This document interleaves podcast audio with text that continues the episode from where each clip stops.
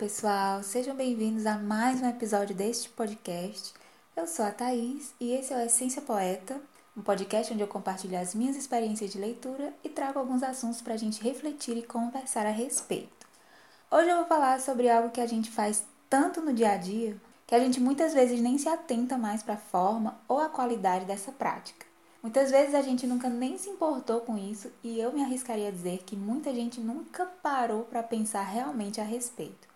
Hoje eu quero conversar com vocês sobre a nossa fala, sobre o nosso linguajar, ou seja, sobre as palavrinhas que saem da nossa boca.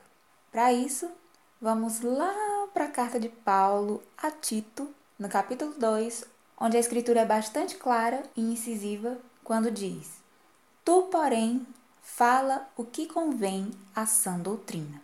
Em tudo, te dá por exemplo de boas obras.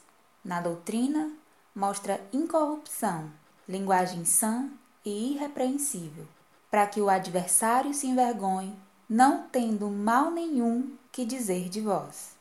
Essa passagem também faz recomendações aos homens sobre isso, mas especificamente para as mulheres idosas, o que também serve como ensinamento para mim e para as mais novas, a Bíblia recomenda, dentre outras coisas, que nós mulheres sejamos sérias no nosso viver, como convém às santas, não caluniadoras, mas mestras no bem.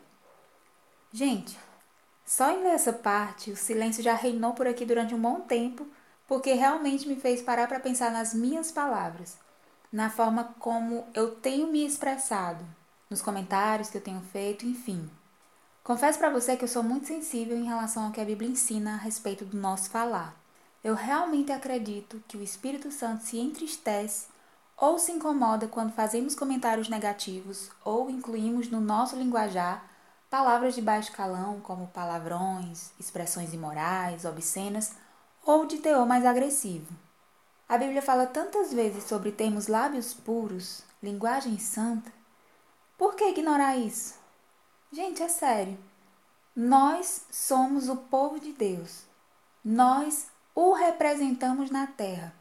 E como está escrito no versículo 7 de Tito, capítulo 2, o Senhor nos orienta a sermos exemplo de boas obras em tudo. E quando se fala em ser exemplo de boas obras em tudo, nesse tudo está incluída a minha língua.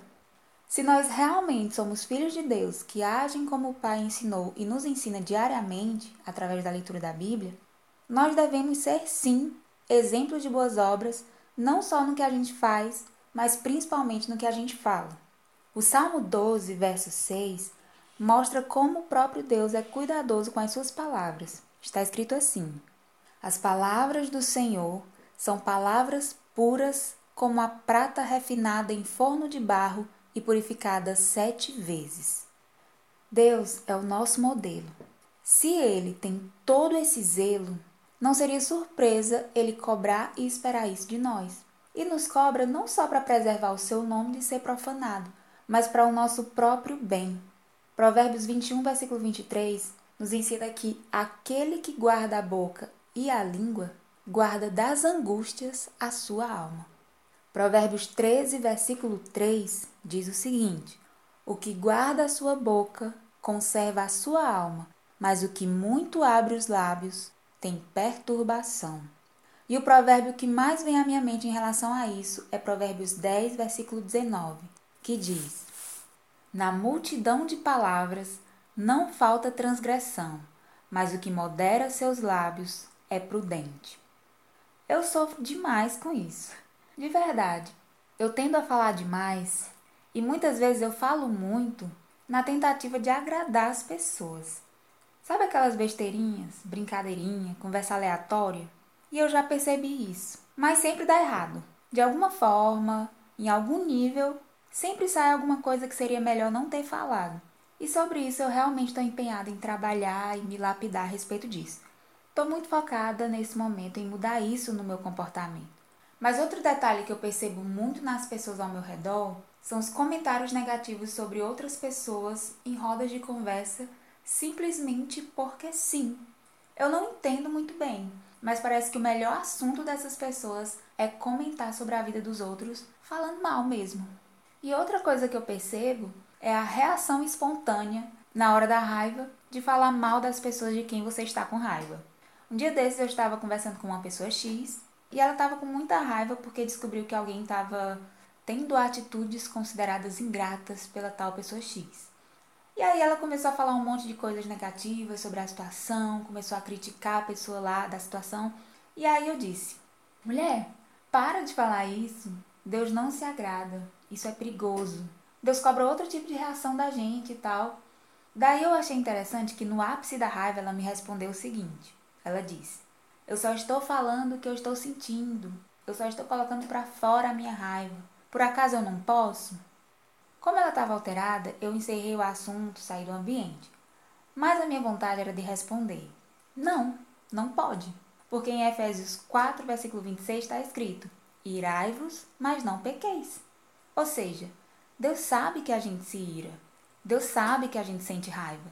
Nós somos seres humanos e Deus sabe disso. Deus conhece as nossas reações. Mas isso não nos autoriza a pecar com a nossa boca usando a raiva como justificativa. Se alguém nos deixou chateados, é nessa hora, eu já aprendi, é nessa hora que mais devemos ficar calados, porque a chance de pecar é muito grande. E não só nos momentos de raiva, mas no dia a dia mesmo, nos nossos comentários, nas nossas conversas. Nós precisamos ter muito cuidado com o que falamos e até mesmo pensamos. No Salmo 19, verso 14, Davi já nos deu o exemplo dizendo: Sejam agradáveis as palavras da minha boca e a meditação do meu coração perante a tua face, Senhor, rocha minha e libertador meu. O salmista Davi demonstrou ter aprendido esse detalhe importantíssimo sobre o cuidado com que falamos diante de Deus, ou seja, em todo tempo, com qualquer pessoa e em qualquer situação, já que Deus sabe de tudo que fazemos e pensamos, está sempre a nos observar. Enfim, Davi, sabendo da importância de cuidar do que fala, ele demonstrou isso no Salmo 39, verso 1 e 2, com as seguintes palavras: Guardarei os meus caminhos para não delinquir com a minha língua. Enfrearei a minha boca enquanto o ímpio estiver diante de mim. Com o silêncio, fiquei como mudo, calava-me mesmo acerca do bem. Gente, isso aqui é o que nós podemos chamar de prudência, de vigilância. Alguém pode até dizer que é exagero, mas Tiago, em sua epístola, assevera que se alguém entre vós cuida ser religioso e não refreia a sua língua, antes engana o seu coração. A religião desse é vã. Está lá em Tiago capítulo 1, versículo 26. Davi, também sabendo disso, ensinava em alto e bom som. Ele dizia: Vinde, meninos, ouvi-me, eu vos ensinarei o temor do Senhor. Quem é o homem que deseja a vida, que quer largos dias para ver o bem? Guarda a tua língua do mal e os teus lábios de falarem enganosamente. Aparta-te do mal e faze o bem. Procura a paz e segue-a. Salmos 34, versos 11 a 14. Jesus, por sua vez, foi mais direto. No Evangelho de Mateus, no capítulo 12, da parte B do versículo 34 ao versículo 37, Jesus diz: Do que há em abundância no coração, disso fala a boca. O homem bom tira boas coisas do seu bom tesouro, e o homem mau, do mau tesouro, tira coisas más. Mas eu vos digo que de toda palavra ociosa que os homens disserem, hão de dar conta no dia do juízo, porque por tuas palavras serás justificado, e por tuas palavras serás condenado. Minha gente, se isso não te faz repensar teus comentários ou prestar mais atenção nas palavras que você usa para se referir a alguém ou sobre alguma situação, eu realmente me pergunto se o céu, ou melhor, se a presença de Deus é realmente importante para você. Porque o Salmo 15, descrevendo aquele que morará no santo monte de Deus, apresenta-o como sendo, dentre outras características, como sendo aquele que não difama com a sua língua, nem faz mal ao seu próximo, nem aceita nenhuma afronta contra o seu próximo. Na nova tradução, essa passagem descreve aquele que vai morar no céu como aquele que não usa suas palavras para destruir outras pessoas, não prejudica de propósito seu semelhante e não repete boatos e mexericos. Está lá no Salmo 15, verso 3. Mas claro que isso Só lendo de novo para ver se a gente fixa essa verdade na mente e para de agir assim por causa da consciência que vai começar a constranger a gente com essa palavra. Da mesma forma, Tito capítulo 2 veio para me aprumar, veio me mostrar o caminho das pedras quando ele diz: Tu, Thaís, tu, porém, fala o que convém à sã doutrina. Na versão NVI, esse versículo diz assim: Você, porém, fale o que está de acordo com a sã doutrina. Ou seja, fale como e o que a palavra de Deus aprova. Use a boca para falar aquilo que agrada a Deus e da maneira que agrada a Deus.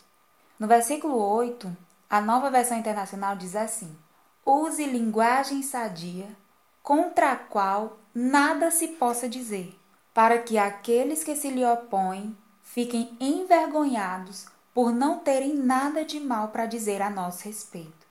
Olha isso. É uma recomendação para que ninguém tenha nada de mal para dizer a nosso respeito ao observarem a nossa linguagem santa e sadia. Minha gente, eu acho incrível que a Bíblia nos orienta sobre tudo nos detalhes. Para as mulheres mais maduras em idade, as mulheres idosas, Tito orienta que sejam sérias no seu viver, como convém às santas, não caluniadoras, mas mestras no bem. Tirando para mim, sabendo que as mulheres amam falar, eu acho que essa recomendação não veio à toa e que é melhor mesmo eu analisar mais as minhas conversas, senão eu caio nesse mal da calúnia por falar demais, por falar o que eu não sei, por sair repetindo história que eu só ouvi e não confirmei a procedência, Vixe, é tanta coisa que acaba sendo até fácil pecar pela língua se eu não vigiar. Enfim, acho que já entendemos que não dá mais para sermos negligentes com esse detalhe da nossa vida.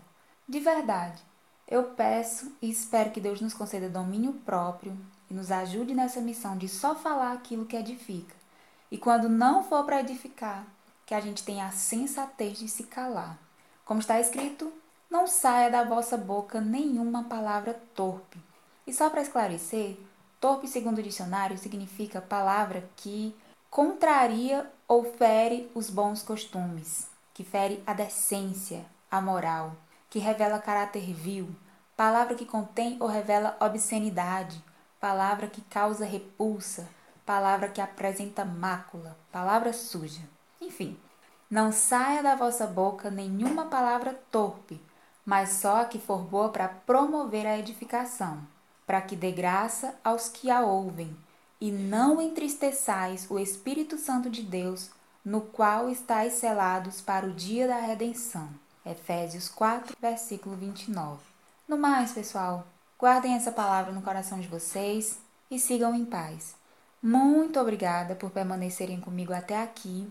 Acho até que falei demais, mas acredito que tenha sido para edificação, então tá valendo. Espero você no próximo episódio. Fica com Deus, se cuida. Um beijo e tchau!